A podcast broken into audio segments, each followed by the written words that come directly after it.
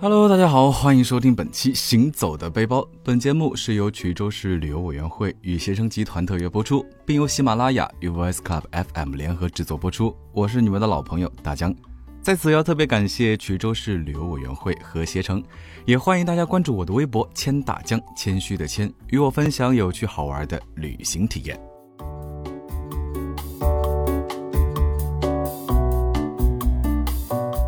前几期节目呢，大江已经跟大家分享了足够多的衢州的魅力，相信听过的小伙伴们已经按耐不住自己躁动的心了吧？但是唯一讲的不够多的呢，就是衢州当地的特色美食。俗话说得好，一方水土养一方人，在衢州这个人杰地灵的土地上，还孕育出了好的食材和酝酿出了独特的风味。这一期节目呢，是给广大吃货朋友们的福利，前方高能预警。请准备好你跳动的味蕾，跟着大江一起去尝一尝与江南风味不同的衢州美食。还要再提醒一遍，没有吃晚饭的小伙伴们可要 hold 住啦！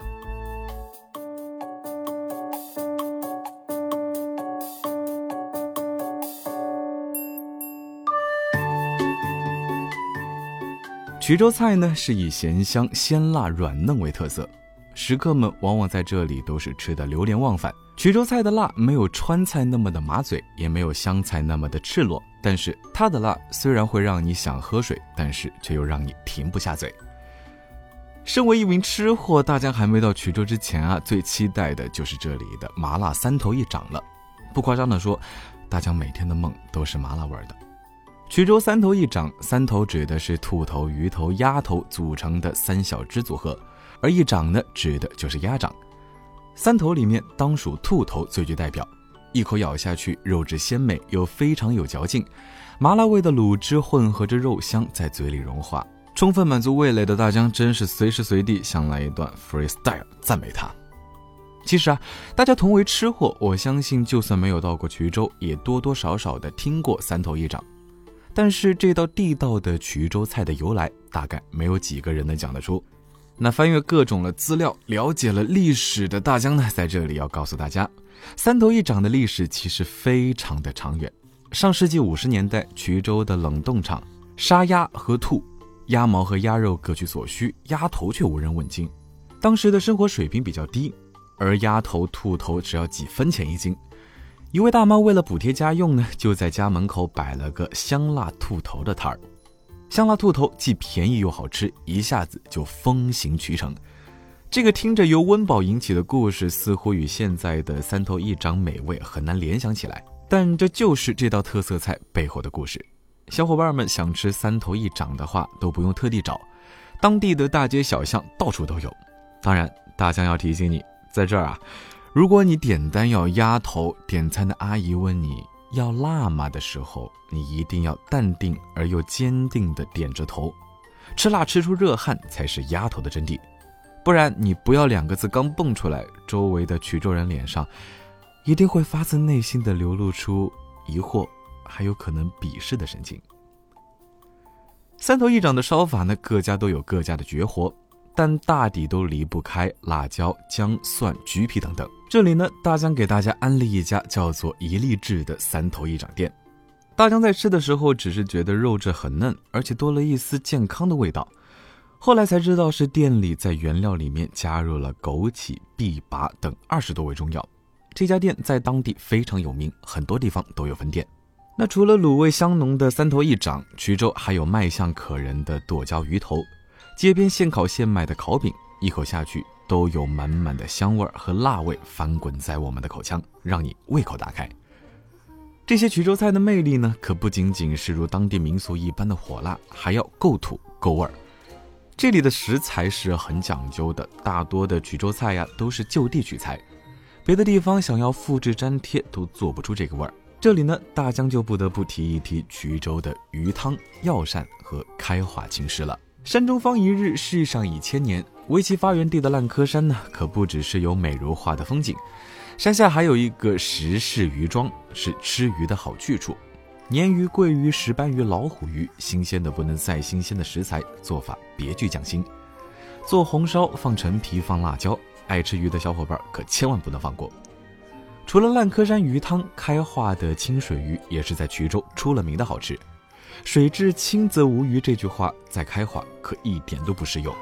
从清澈的水里捞出，厨师现杀现烧，全程不超过三十分钟，美滋滋的鱼就端上了桌。而药王山的药膳呢，花样可就更多了：仙姑养颜羹、药王如意鸡、神农三宝鸭、韭菜胡桃、栗子腰花、猪脚绣花针、小公鸡炖山王起，多到足以让大家说上一段相声，开始报菜名啊！药王山的药膳呢，也有它背后的故事。传说古时候药王山山清水秀，风光秀丽，在此生长的各种药材质地很高。药王孙思邈曾在这里隐居。发明了中药食补的方法，所以一些药膳的配方就这样流传了下来。而刚刚提到的开化青狮呢，说的白话一点就是清水螺蛳。它和一般的螺蛳不同，黑色细长的外壳里面是灰绿色的鲜肉，就连可以食用的肠子也是绿色的。生长的水域水质越好，青狮的个头越大，颜色越黑，肠子就越绿，这样吃起来才越有味道。出了开化，就很难在河里找到青狮了。而这道特色菜可是上过《舌尖上的中国》第二季的节目里说，最好的螺蛳就是藏在开化山里的青狮。把青狮的屁股剪去，然后用清水煮，煮出来的汤是绿绿的，里面的肉也是绿绿的。用筷子夹起一个，放入口中，轻轻一吸，鲜肉就飞进了嘴里，一鼓作气，没一会儿就吃掉了满满一大盆儿。不过也没什么关系，因为店家告诉我，反正也长不了多少肉。尝完了这些大家闺秀的美食，我们再去衢州的小巷子里窜一窜。衢州这座城市呢，每条巷子都长着一副来吃我呀的颜。从早餐没有摊位的油香开始，到走街串巷的卤味小推车的夜宵结束，只要走在大街上，仔细闻闻空气里食物散发出的迷人香味，顺着味道走。你还有三分钟就能到达战场。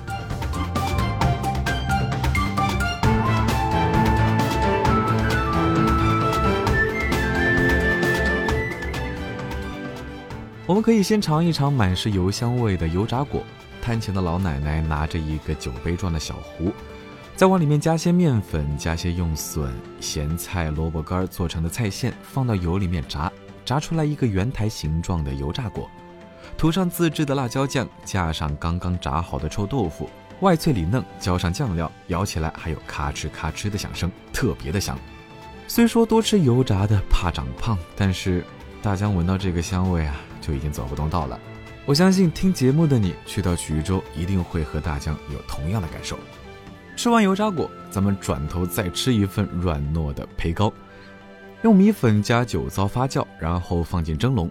过一会儿，热气腾腾的胚糕就出炉了。胚糕有甜咸两种，咸的拌上笋干、肉末，出笼时撒上辣椒和酱油；甜的呢，撒上白糖，稍加食用油。喜甜喜咸的小伙伴们可以各自安好，互不耽误。而咸甜都爱的小伙伴呢，就该尝一尝衢州的麻饼了。皮薄馅多，辛香味素，配料中有花椒、食盐，成为又甜微麻略咸的特殊口味。一口咬下去，根本就停不下来。而说到麻饼，衢州当地最有名的就是邵永丰麻饼了。这家创立于清朝的老店，能够传承到今天，自然也是有它自己的道理。一边捧着小吃，衢州当地人一边告诉大江：一般知名美食街很少有本地人去，一般心心念念的衢州美食，可能在某个白天还没有摊位，而到了晚上就出现在门庭若市的灯火阑珊处。在老衢州们看来，真的美食都是藏于衢州那个九转十八弯的角落里，所以，与其有这个钱去美食街吃，你大可在衢州其他深藏美食的地方吃到膨胀。除了油炸果、胚糕、烤饼，也是衢州人的大爱。周迅周公子呢，就是衢州人，听说他最爱的衢州美食就是这香气扑鼻的烤饼。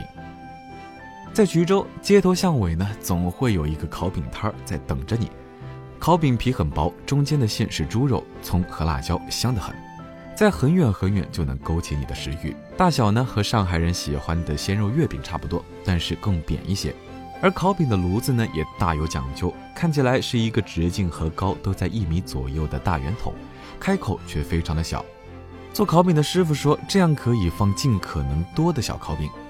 把烤饼从开口里放进去，贴在里面半球的表面上烘上一会儿，小烤饼就开始吱吱的直冒油，香气呢也从狭小的开口里窜出来，让人馋得直流口水。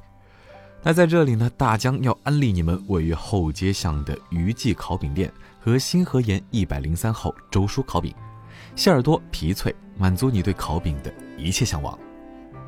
吃完了烤饼，怎么能不再来一份衢州有名的灌肠呢？有人可能要说灌肠太臭，不愿意尝试。但是灌肠的精髓，也就是赖以生存的命根子，正是那一口让人印象深刻的臭味儿。那种三生三世十里飘臭，风一样臭完整条街的灌肠，才是最好吃的。在衢州人看来，那种直接在店门口生生的把臭味炸出来让你闻的店，才是正宗的店。而这种臭味也是衢州人最为看重的美食本味。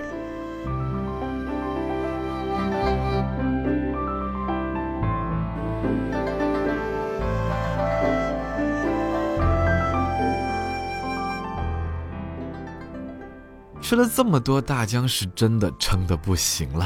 剩下的铜锣糕、麻饼、锁面、粉饺、旗糕，大江决定下次再战。如果在衢州的这几天还嫌吃的不过瘾，那么你大可以和大江一样，多买一些回家继续享受。就比如说龙油发糕，又好吃又是福糕的谐音，有着吉利的象征，吃起来甜而不腻，糯而不黏，是过年置办年货的好选择。